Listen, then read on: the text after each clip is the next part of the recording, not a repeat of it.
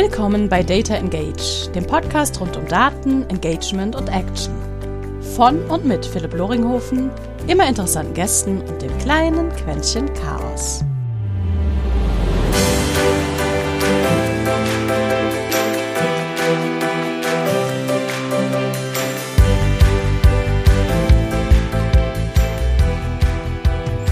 Und herzlich willkommen zu einer neuen Folge Data Engage. Heute sprechen wir über ein Thema, das den meisten Marketing-Mitarbeiterinnen doch Angstschweiß auf die Stirn treibt.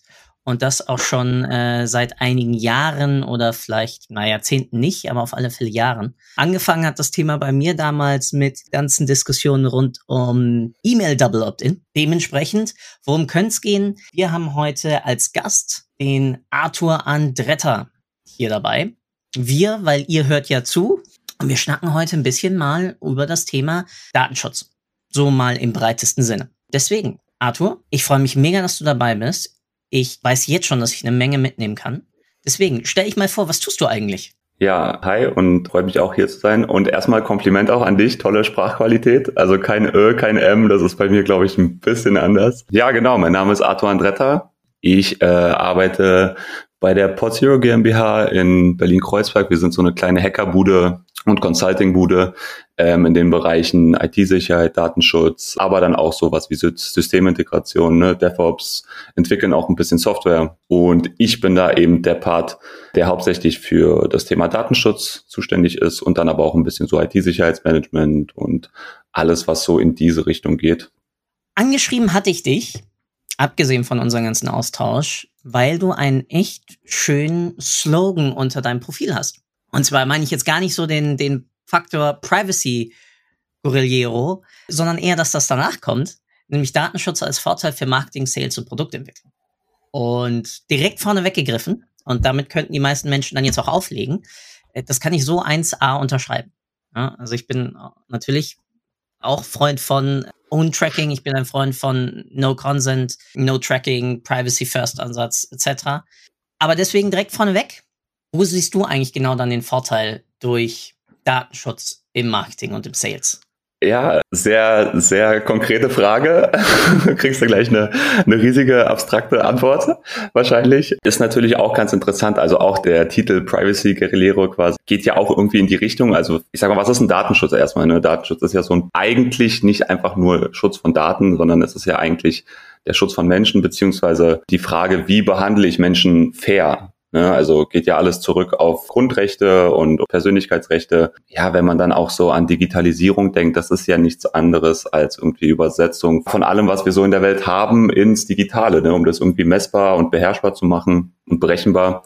Und das ist ja eigentlich auch nur die Weiterführung der Welt dann in den Daten. Und am Ende, wenn wir Datenschützerinnen dafür zuständig sind, das zu schützen, dann schützen wir halt alles. Ne? Also und alles um den Menschen herum das ist jetzt, das ist jetzt irgendwie so ein bisschen, wo man dann abwägen muss zu unserer in Anführungszeichen eher kapitalistischeren Welt, wo es dann doch viel um Sales und Marketing und Verkaufen und äh, wie kriegen wir die die Produkte an den Mann und die Frau. Ja, und gleichzeitig muss man dann aber auch sagen, wie, wie du ja schon gesagt hast, ähm, da, da gibt es eben auch Vorteile, die man nutzen kann. Ja, um da vielleicht auszuholen. Also wenn man weiß, Daten sind wichtig, Daten sind irgendwie, keine Ahnung, sind das neue Öl, ne, habe ich irgendwo gelesen mal. Wie bitte? Ich sagte, oh nein, mit dem Spruch oh kannst du mich jagen. Ja, ja, genau, korrekt. Ähm, aber das ist es halt eben, ne? Also Daten sind ja aber auch dann kein irgendwie Wunderheilmittel für etwas, sondern ja, sie sind Mittel zum Zweck und du musst diese Daten auch erstmal nutzen. Und wie macht man das? Also, um da irgendwie das meiste auch rauszuholen, egal ob das jetzt im Bereich Sales sind, irgendwie Lead Management oder was, oder eben im Marketing, wo es tatsächlich erstmal darum geht, an die Kunden heranzutreten, ne, eventuell auch dann Tracking und zu gucken, ne, wo sind Vorlieben, wie bauen wir unsere Persona oder so auf. Also all diese Fragen muss man die Daten auch verwenden und, und zu wissen, wie quasi. Ne? Und das ist ja am Ende nichts anderes als Datenmanagement. Mhm. Das ist dann das, wo aus Daten oder aus einem Gemenge von Daten tatsächlich qualitätsbehaftete Daten und strukturierte Daten werden. Also, dass die Daten richtig sind, keine Ahnung, sind aktuell und es ist auch irgendwie zuverlässig, was du da gespeichert hast. Und du weißt auch, dass du die tatsächlich für deine Zwecke nutzen kannst. Und das sind auch relevante Daten eventuell. Also du verwendest nur die Daten, die du benötigst und hast nicht irgendwie Zombie-Daten in deinen Systemen oder, oder so Zombie-Datensätze, wo du gar nicht weißt, was ist das eigentlich überhaupt, wie kommen die zustande oder die sind irgendwie, ähm, sind Dubletten oder, oder, also gibt ja alles ja. Mögliche, was irgendwie in so einem in so einer Datenbank falsch laufen kann. Mhm. Das ist, das ist im Endeffekt auch, wo der Datenschutz ähm, einsetzt. Also er fordert auf zum richtigen Datenmanagement. Es ist irgendwo die Professionalisierung von, vom Umgang mit Daten. Ne? Also auch Datenschutz ist nicht, du darfst nicht verarbeiten. Das ist auch etwas, was oft falsch verstanden wird, sondern sehr wohl ist der Datenschutz dafür da, um eben genau das zu regeln. Wie, ver wie verwenden wir Daten am besten? Und dazu gehört dann natürlich auch, dass man es fair verwendet. Fair gegenüber den Menschen, denen die Daten dann angehören, also die Betroffenen. Ja. So. Und diese sind ja dann auch am Ende Kundinnen und Kunden der einzelnen Unternehmen, die Daten verarbeiten. Das wäre jetzt so eine breit gefächerte Antwort auf die auf Grundfrage. Die kleine Frage, warum erachtest du es als, als, ich würde es gerne mal auseinandernehmen, weil du hast sehr wichtige Punkte angesprochen. Und zwar haben wir ja mehr oder minder drei Phasen. Wir haben erst einmal vorneweg die Phase überhaupt, habe ich ja erstmal mehr oder minder die Pflicht, überhaupt einen Konsens zu erhalten und zeitgleich auch darauf aufmerksam zu machen, dass eine mögliche Datenverarbeitung, äh, Aufbereitung etc. stattfindet. Dann habe ich während der Geschäftsbeziehung ähm, ja immer wieder auch durch die DSGVO, ähm, Telemediengesetz etc., was wir da alles so kräuchen und fleuchen haben über Gesamteuropa, weil das ist ja eigentlich im Endeffekt im, im, digitalen Zeitalter immer das, wo man, wo man drauf achten müsste, nimmt sich einfach das strengste Gesetz und unterwirft sich diesem. Ja. Dann zum Schluss habe ich natürlich den ganzen Bereich Cleaning. Beispiel bei dem Google Analytics ja, sollte ich nach x Monaten Inaktivität keinen, keinen wiederkehrenden Kontakt, wird ja zum Beispiel automatisch dann der jeweilige Kontakt gelöscht beziehungsweise vollständig anonymisiert. Das heißt, ich würde gerne erstmal über das, den ersten Block mit dir sprechen, weil das ist für mich im Online-Marketing-Kontext erstmal ein sehr interessanter. Und dort glaubst du, dass ich durch so etwas wie Consent und dort auch ein offenes Spiel mit, so benutze ich deine Daten, dafür werden sie eingesetzt, auch eigentlich die Möglichkeit habe, mehr Vertrauen dann in mich als Unternehmen eigentlich einzuziehen, wenn ich sage, hey, zum einen Datensicherheit haben wir so und so, aber auf der anderen Seite auch offen nicht eine verschachtelte AGB, sondern einfach dadurch sagen können, hey, ich bin der passende Partner für dich, weil sowohl kümmern wir uns um deine Daten, als auch wir benutzen nur das, wofür du uns Consent gibst. Also hast du da schon durch eure Kunden, was ja eher teilweise Nerd ja, Erfahrung mit. Ja, erstmal äh, total richtig. Nerdkunden, ja, die, die suchen wir uns auch irgendwie aus. Also wir selber sind dann eine Truppe von, von Nerdinnen und Nerds, kann man so sagen. Und die suchen wir uns dann auch, dass, dass wir bei den Kundinnen da auch irgendwie die Nerds finden. Da, da docken wir halt auch gut an. Ne? Das, da haben wir wahrscheinlich die meisten Synergien irgendwie. Ja, interessante Frage tatsächlich. Wieder ein bisschen ausgeholt vielleicht. Auch vielleicht, um, um jetzt den, den Zuhörern und Zuhörern die Angst so ein bisschen vom Datenschutz nochmal zu nehmen hier an der Stelle, wenn wir dann anfangen, über konkrete Sachen zu sprechen. Oh ja, klasse. Ähm, ja, genau. Also Datenschutz und dieses ganze Gemenge DSGVO, BDSG, das ist ja erstens alles nichts Neues. Ne, das hatten wir schon vorher, nur jetzt durch DSGVO und eben die Aktualisierungen und, und Novellierungen der ganzen Gesetze haben wir eben ein paar Neuigkeiten und Aktualisierung, Modernisierung einfach erfahren. Und äh, in der DSGVO gibt es den Artikel 5, da sind so ein paar äh, Grundsätze geregelt. Die gab es auch schon vorher, das, die nannte man dann vorher, ich weiß nicht mehr genau, Gewährleistungsziele oder, oder, oder Schutz, Schutzziele, glaube ich. Und das sind im Prinzip Grundsätze, auf die man so ziemlich jede Regel und so ziemlich jede Vorschrift in der DSGVO und an, auch im restlichen Datenschutz ja mappen kann im Prinzip. Also dann geht's dann um sowas wie Transparenz und Rechtmäßigkeit der Verarbeitung, dass eben eine Verarbeitung, egal welche, auf bestimmten rechtlichen Grundsätzen beruht und auch Recht und Ordnung folgt. Dass es nach Treu und Glauben passiert, ist so ein ganz wilder Begriff im Recht, aber im Endeffekt heißt ja auch nichts anderes, dass man irgendwie gesetzlichen und gesellschaftlichen Normen folgen sollte beim Verarbeiten, ne? dass un ungefähr du und ich, wenn wir über Daten reden und, und Daten verarbeiten, dass wir genau wissen, ja, das ist schon ganz okay, was wir da tun und wir treten da niemandem auf den Schlips. Und dann ganz groß ist eben auch Transparenz, was du ja schon angesprochen hast. Ne? Also wie gehe ich mit den Menschen um, deren Daten ich verarbeite und, und wie informiere ich die darüber, wie und was ich da verarbeite. Und ja, dazu kommen dann noch Sachen wie irgendwie Datenminimierung, dass man möglichst wenig Daten verarbeiten sollte überhaupt. Also wenn man schon anfängt, was zu tun, sollte man sich gut überlegen, wofür mache ich das, brauche ich das überhaupt und vielleicht lasse ich es einfach sein, wenn ich es gar nicht brauche.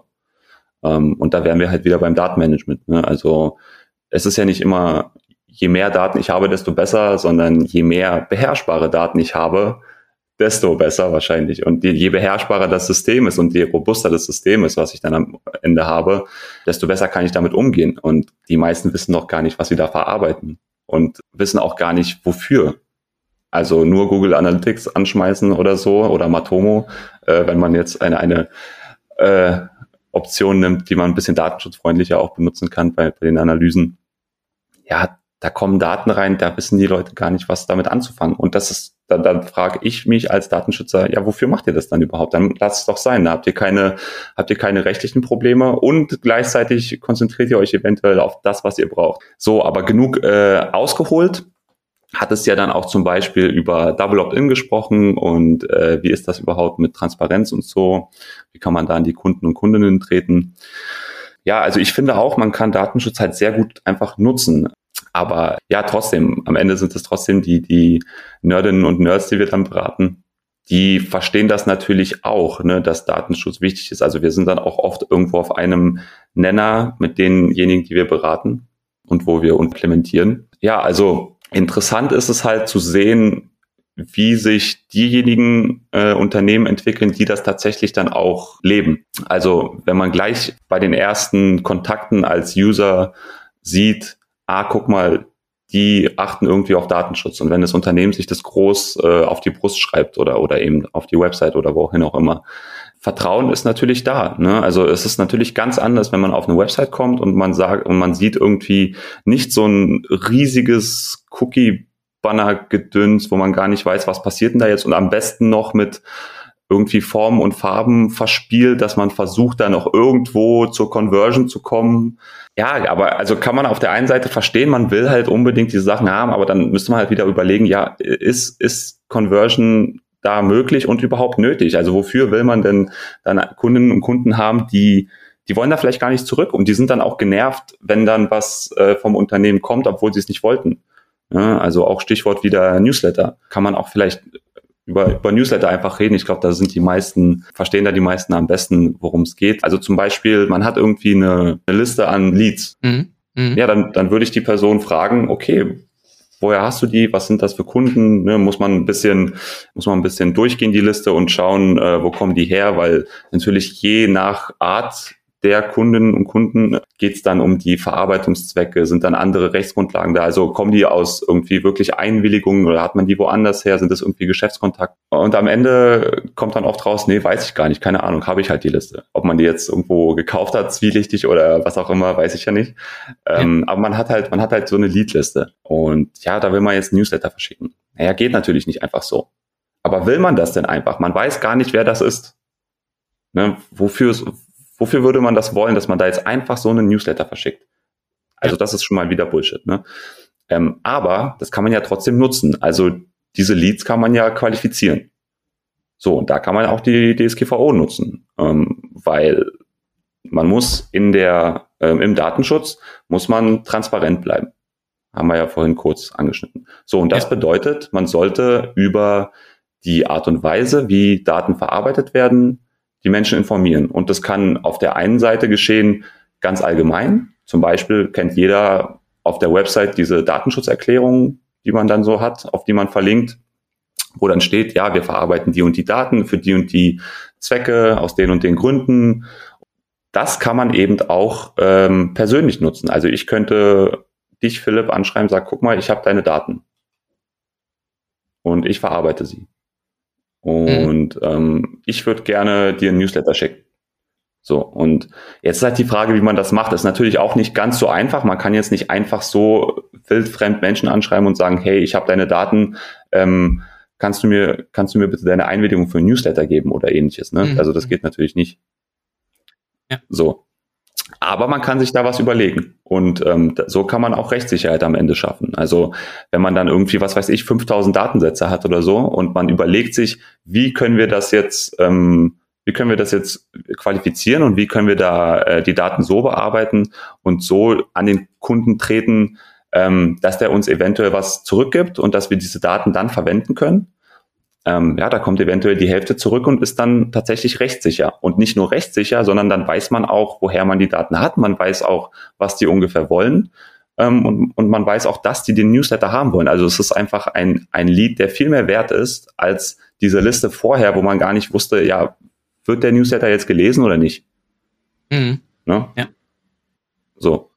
Und ja, ähnliches auch bei sowas wie, was weiß ich, Double Opt-in. Ne? Also ähm, gibt's immer noch, muss auch irgendwo noch immer noch sein, ne? dass man also, wenn man, wenn man sich zum Newsletter anmeldet, muss es eben dieses zweistufige Verfahren geben, dass man sagt, erst melde ich mich an, dann kriege ich eine Bestätigungsmail, dass ich quasi bestätigen muss, dass ich mich angemeldet habe und das auch wollte. Und dann äh, wird man erst in die Datenbank eingetragen, also quasi zweimal Ja, ja. sagen. Naja, auch das muss man ja nicht so machen wie 0815 jeder, jedermann. Ne? Also man, man muss nicht man muss nicht eben dieses Standardverfahren haben, den einen Klick auf der Website und dann den einen Klick in der E-Mail. Warum macht man das nicht irgendwie durch einen Funnel oder so und holt sich dort ähm, die zwei Einwilligungen? Und zwischendurch hat man mhm. eben schon Fragen, die den Lead qualifizieren. Ja. Ne, also das, das sind alles Möglichkeiten, die man nutzen kann. Ähm, und ja, am Ende hat man dann wahrscheinlich bessere äh, Datensätze als vorher. Und das ist ja durch die DSGVO dann entstanden. Also da entstehen die, die Touchpoints quasi zu den, zu den Menschen, ne? Ja, du sprichst wirklich das Wichtigste der ganzen Sache an. Das ist zum einen bessere Datenqualität, aber zum anderen auch schon allein dadurch signalisiert, wenn es mal der mögliche Konsument oder das mögliche Unternehmen ja auch, dass sie ein wirkliches Interesse daran haben, in eine Interaktion mit dir zu treten. Ja. Das ist das Spannende natürlich, okay, ein Zeitungsverlag oder ähnliches bei denen ist es schwieriger, weil deren Geschäftsmodell läuft halt noch über Real-Time-Bidding-Modelle etc. Ja, da sehen mhm. wir ja gerade, was da Google gerade um die Ohren fliegt. Ja. Und was der EAB da gerade auch um die Ohren fliegt. Ähm, um alle kurz gerade abzuholen. Google kriegt gerade auf den Kopf äh, im Verfahren in Australien wegen der Accelerated Mobile Pages, die so eingebaut waren und auch nachweislich so gemacht waren, dass äh, der ganze Bereich Realtime-Bidding dadurch bei ihnen wieder intern ähm, laufen konnte und externe Netzwerke gar nicht so einen schnellen Hebel dadurch hatten. Was ja ehrlich gesagt eigentlich mal auch eine Idee war, dass Google sich auch forcierterweise dem Ganzen öffnet. Und die IAB, das ist das schöne Netzwerk der Marketingagenturen und sozusagen ein, ein ähm, internationaler Verband, International Advertising Bureau, und die haben den Grundsatz für die Logik vieler Consent-Banner aufgesetzt. Und da gibt's jetzt aus, oh Arthur, hilf mir, aus welchem Land gerade? Belgien? Puh, ja, ja äh, kann sein, ja. Hm, äh, Belgien gerade. Ich aber auch nicht ganz sicher. Belgien gerade das Announcement, dass das Ganze so rechtlich gar nicht in sich stabil und äh, richtig ist, weil auch da wieder Thema Real-Time Bidding und Real-Time Advertising dort teilweise schon Daten transferiert werden, bevor überhaupt der Consent gegeben ist, was natürlich kompletter Bullshit ist, die das aber dadurch begründen, dass das technisch so notwendig sei und bla bla bla. Von einem, der das ein paar Jahre lang gemacht hat in seinem Leben, das ist kompletter Bullshit.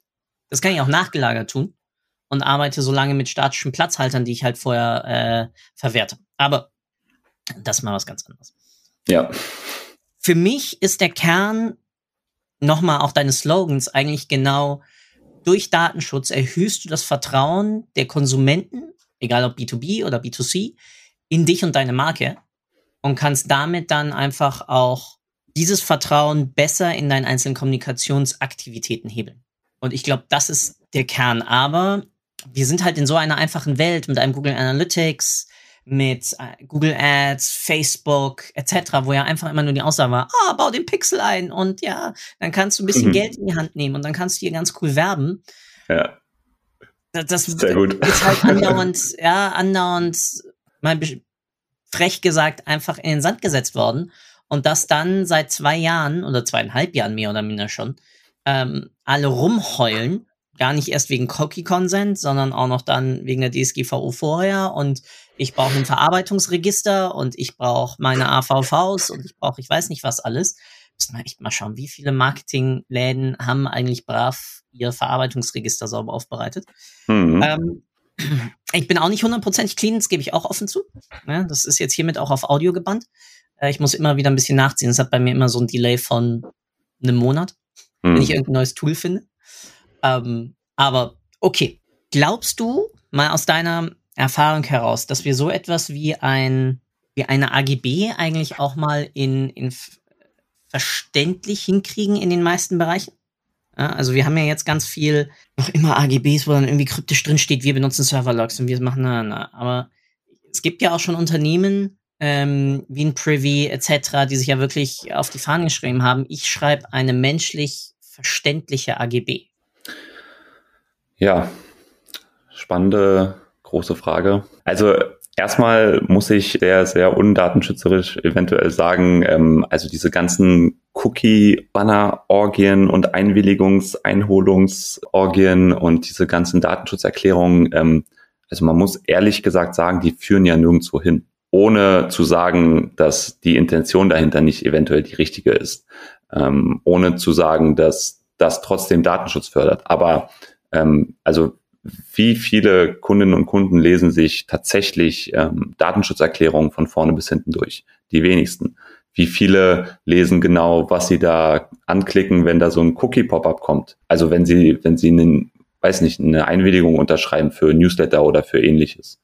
Ne? Oder weiß nicht, auch wenn das zum Beispiel an einen Download gehaftet ist oder so, ne? man will einfach nur das PDF runterladen, was da die Firma anbietet und dann klickt man halt auf Ja, ja, ja, alles gut. Und wenn danach E-Mails kommen, naja, dann ist es so, hat man vielleicht gar nicht mal gemerkt. Das ist natürlich, das ist natürlich eine ganz schlimme Sache am Ende, weil das ist dann eigentlich nur noch bürokratisch, ohne dass es großen Sinn dahinter stiftet. Ähm, deswegen äh, ist das, was ich an äh, meine Mandantinnen und Mandanten dann auch trage, ähm, dass man das tatsächlich nutzen sollte. Also wirklich weg von diesem Formalismus und von diesem bürokratischen, ja, wir müssen jetzt das machen und das machen und AV-Verträge und bla bla bla, sondern einfach mal den Datenschutz verstehen als tatsächlich, wir gehen fair mit Menschen um. Was bedeutet das? Natürlich ist das vertrauensstiftend, ne, wenn man fair mit Menschen umgeht und wenn man das zeigt. Das ist, das ist doch ganz klar. Also ne, hier wir beide, wir sind freundlich zueinander und irgendwie kommen wir, kommen wir auf einen Nenner und verstehen uns vielleicht gut.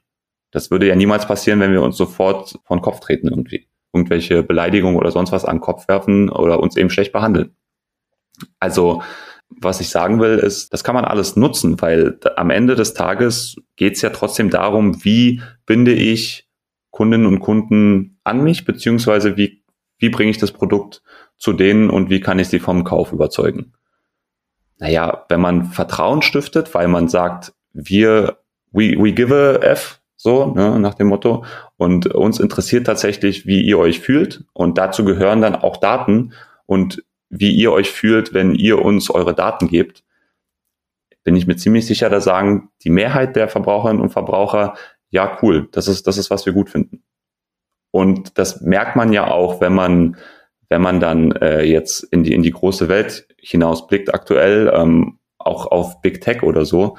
Ähm, also wenn man dann sieht, Google verändert äh, das, das eigene, ähm, die eigenen Plattformen ne, und das eigene Tracking zum Beispiel. Also hier ähm, Third-Party-Tracking soll jetzt raus, das auch in den ganzen anderen, ähm, in den ganzen anderen App Stores von, von Apple und so. Ähm, und ähm, ja, jetzt, jetzt, jetzt wollen die dieses, dieses Flock äh, oder was äh, aufsetzen. Das ist jetzt eine neue Google-Initiative, das so eine Privacy Sandbox äh, irgendwie in, in den Weg bringen soll. Ähm, ob das dann kommt und wie das kommt, muss man alles sehen. Aber offensichtlich ist das ein Marketing-Gag, den sie sich ausgedacht haben. Ja, egal ob das tatsächlich dann sinnstiftender Datenschutz ist oder nicht. Ähm, das wird ja einen Sinn gemacht haben. Wenn Google das macht, ist ja irgendwo logisch, dass, äh, dass die Welt an einem Punkt ist, wo das Sinn macht. Und das Gleiche gilt für Apple, die aktuell auch unglaublich viel mit Privacy werben. Also ich habe ich habe einfach einen Fernseh-Werbespot für Privacy gesehen. Ja. Also natürlich nicht im Fernsehen, wer guckt schon Fernsehen, aber eben auf YouTube oder wo das war. Ähm, also das ist doch, das ist doch unglaublich. Äh, was für eine Zeit. Ähm, aber daran sieht man, daran sieht man eben, äh, wie wichtig dieses Thema wird. Und ähm, ja, da, also ich, ich weiß gar nicht, was ich dazu noch sagen soll. Wenn, wenn Big Tech anfängt, damit zu werben, dann sind alle anderen schon, glaube ich, angehalten, sich dem Thema auch irgendwie anzunehmen und zu überlegen, ob Verbraucherinnen und Verbraucher nicht genau das wollen. Und wie gesagt, vielleicht ähm, den, den Rundgang zu Ende zu dem, was ich ganz am Anfang gesagt habe. Also ähm, wo wir uns ja gerade befinden, ist dann die stetige Digitalisierung von allem, was wir bisher irgendwo analog und auf Papier gemacht haben. Ähm, das ist nichts anderes als die Übertragung von allem, was wir so in der Welt haben, in Zahlen und in messbare Geschichten. Ähm, das ist dann halt der Mensch. Das heißt, es ändert sich eigentlich nichts. Den Menschen muss man gut behandeln, damit er wiederkommt. Und das ist auch im Digitalen, glaube ich, das Gesetz. Mhm. mhm. Also Apple profitiert massiv gerade von ihrer gesamten Aktivität. Also du musst dir nur die ja. Umsätze im Apple App Store anschauen, was Werbung angeht. Mhm. Massiv durch die Decke gegangen. Ich kann, ich kann, jetzt keine Zahlen nennen. Irgendwas, was, ich, was mir gerade auf der Zunge liegt, sind 32 Prozent, aber das ist eindeutig untertrieben und zu wenig. Mhm. Das machen nicht. die nicht aus Goodwill. Das ist kalkuliert. Das ist eiskalt bei denen kalkuliert. Ja. Ja, das so gerne ich genau daran glauben würde, dass auf einmal ein Sergey Brin und sonst wieder standen und gesagt haben, so, unsere Aktionäre sind uns jetzt teilweise egal, wir schreiten jetzt in die Privacy-Vorbildsrolle rein. Du hast initial erstmal vollkommen recht. Konsumenten werden immer mehr Privacy, Datennutzung etc aber auf alle Fälle öffnen sich diesem, diesem Thema immer mehr. Ja. Man sieht es an dem Rollout von, wie oft VPNs, also Virtual Private Networks, eingesetzt werden, hm. die automatisch alles ausblocken. Installationsquoten von Adblockern. Du siehst es in auch der Distribution von einem Brave-Browser. Ja. ja.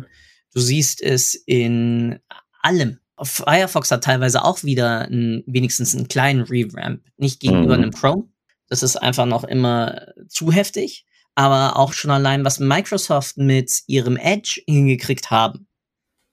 Klar, Chromium basiert, aber genau als Schwerpunkt dort ja dann auch das ganze Thema wenigstens in Grundsätzen Privacy eingenommen. All das tut natürlich erstmal der initialen Marketing, Performance-Marketing-Schiene auf alle Fälle auch dort weh. Ja. Ganz spannend. Heute auf LinkedIn dazu noch einen ganz schönen Post gesehen, wo es mal wieder darum ging, ja, Performance Marketing wird bei immer mehr Unternehmen zurückgefahren, weil ja irgendwie dann die Performance fehlt, wegen der fehlenden Daten etc. Sag ich Bullshit? Ja. Es passiert nicht, weil die Daten fehlen, sondern weil man sich einfach ausgeruht hat auf den da initialen Algorithmen und weil einfach der Klick in sich teuer, günstiger war, weil sie einfach mehr Inventar hatten, auf das sie äh, distribuieren konnten, die einzelnen Anzeigen. Jetzt wird das Inventar teurer, jetzt musst du dein Targeting besser hinkriegen. Jetzt brauchst du wirklich äh, die Zusagen dann deiner Leads oder möglichen Zielgruppen, dass du überhaupt mit ihnen in Kontakt treten kannst oder darfst.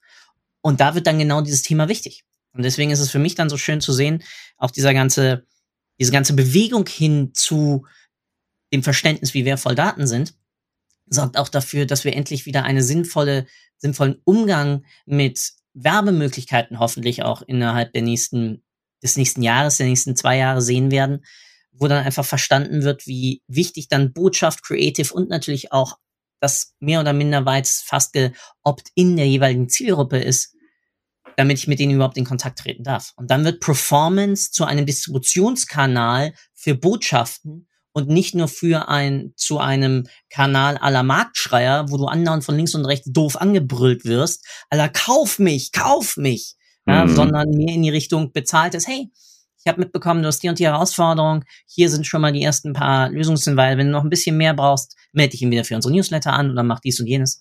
Ähm, also, dass man auch Paid wird wieder zu einem Kanal für bezahlte Reichweite und nicht nur für klassisch ich brüll dich zu, bis du alle Viere von dir streckst und aufgibst. Ja, auf jeden Fall. Ja, ich, ich finde das halt auch was ganz Natürliches irgendwo, ne? Also, keine Ahnung, wenn man jetzt so in die analoge Welt denkt, was weiß ich, irgendwie so ein großer Markt oder so, irgendwie so, so Target Walmart mäßig, mhm. ne? Ich weiß nicht, was haben wir in Deutschland, so Metro oder sowas oder, oder Kaufland, was weiß ich, irgendwas so groß, also sowas ganz Gigantisches wie dort haben wir ja eh nicht in, in, in den USA.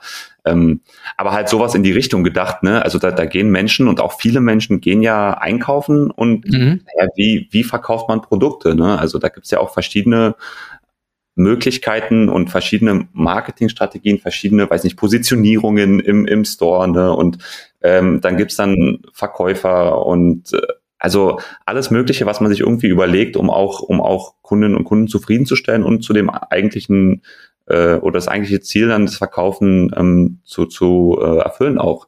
Und warum sollte das digital anders sein? Also, na klar, die letzten Jahre war es einfach so, weil das alles neu war und ein bisschen unreguliert, konnte man halt eben machen, was man wollte und auch wahrscheinlich ganz einfach.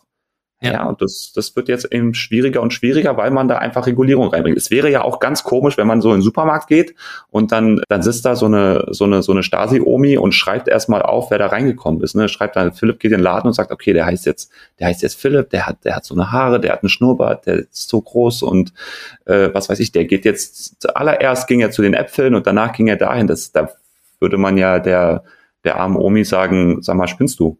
Was, was machst du denn da? Und Digital ist das komischerweise aktuell noch ganz normal. Das wird halt aufhören, ne, weil die Menschen ähm, sich dessen bewusst werden und verstehen, was da eigentlich passiert und verstehen auch, na ja, warum sollte denn einfach so jemand wissen, was ich denn die ganze Zeit tue und mache, ohne dass ich dafür Gegenleistung habe oder eben, ähm, ne, also wenigstens eingewilligt habe oder so. Ne? Ja. Ist einfach was ganz Normales. Und das wird einfach kommen. Ne? Ist ja ganz normal, dass Regulierung passiert. Also wir müssen ja auch, also ne, auch, auch für die Leute, die sagen, ja, und irgendwie Auftragsverarbeitungsverträge und dies und das müssen wir alles machen. Ja, klar, ist halt so. Ne, muss man ein bisschen professionalisieren, wenn man Daten benutzen will. Wenn man, wenn man ein Unternehmen hat und eine GmbH oder was, muss man ja auch Buchhaltung führen. Beschwert sich ja, ja auch keiner drüber. Ne? naja. Ich mache Spaß. natürlich, ja, natürlich beschwert man sich drüber. Stimmt. Mein Lieber, zum Abschluss eine Frage. Was wäre dein Tipp, den du den Hörerinnen mitgeben möchtest, um genau dein Slogan für sie etwas wahrer werden zu lassen? Was würdest du ihnen empfehlen, was sie nach dem Hören doch mal tun könnten, tun sollten, um das zu machen? Ähm, ja, sich überlegen, wie man welche Daten benutzt und nicht einfach so tun, damit man tatsächlich den meisten Nutzen rausholen kann und herausstechen. Also ja. wenn man in Richtung Marketing denkt, einfach mal versuchen, auch die DSGVO zu nutzen und die ganzen Maßnahmen, die man erbringen muss, zu nutzen und die Transparenz, die man zeigen muss, auch nutzen. Also zum Beispiel irgendwie Cookie-Banner oder so, naja, eben nicht diese ganzen einfachen, lästigen 0815-Lösungen, sondern vielleicht mal was überlegen. Ich habe zum Beispiel mal was gesehen, irgendwie da so ein Comedian oder sowas, glaube ich, ähm, da kam so ein Pop-up und da wurden so ein paar Witze erzählt und dann kam danach, okay, wenn ich dir noch ein paar Witze erzählen darf und äh, dich dann durchs ganze Internet tracken darf, dann bitte hier Einwilligung oder irgendwie sowas. Ähm, also ich bin mir ziemlich sicher, die Conversion Rates dort waren enorm, ganz anders als bei diesen Standard-Cookie-Bannern. Und das kann man halt so nutzen, ne? Oder irgendwie, also keine Ahnung, witzig sein, besonders sein. Ja. Ne? Und das wird mit Sicherheit helfen, ähm, anstatt dass es tatsächlich nur eine lästige Maßnahme dann ist. Es ist dann einfach genutzt. Ja, da muss man sich ein bisschen Gedanken machen und natürlich ein bisschen Aufwand ist das auch. Gut, mein Lieber. In der Tradition dieses Podcasts gehören die abschließenden Worte dir. Du darfst alles erzählen, was du möchtest. Nur mir nicht danken. Dementsprechend danke ich dir, wünsche dir einen wunderschönen Tag und freue mich schon auf unseren weiteren Austausch. The stage is yours. Vielen Dank.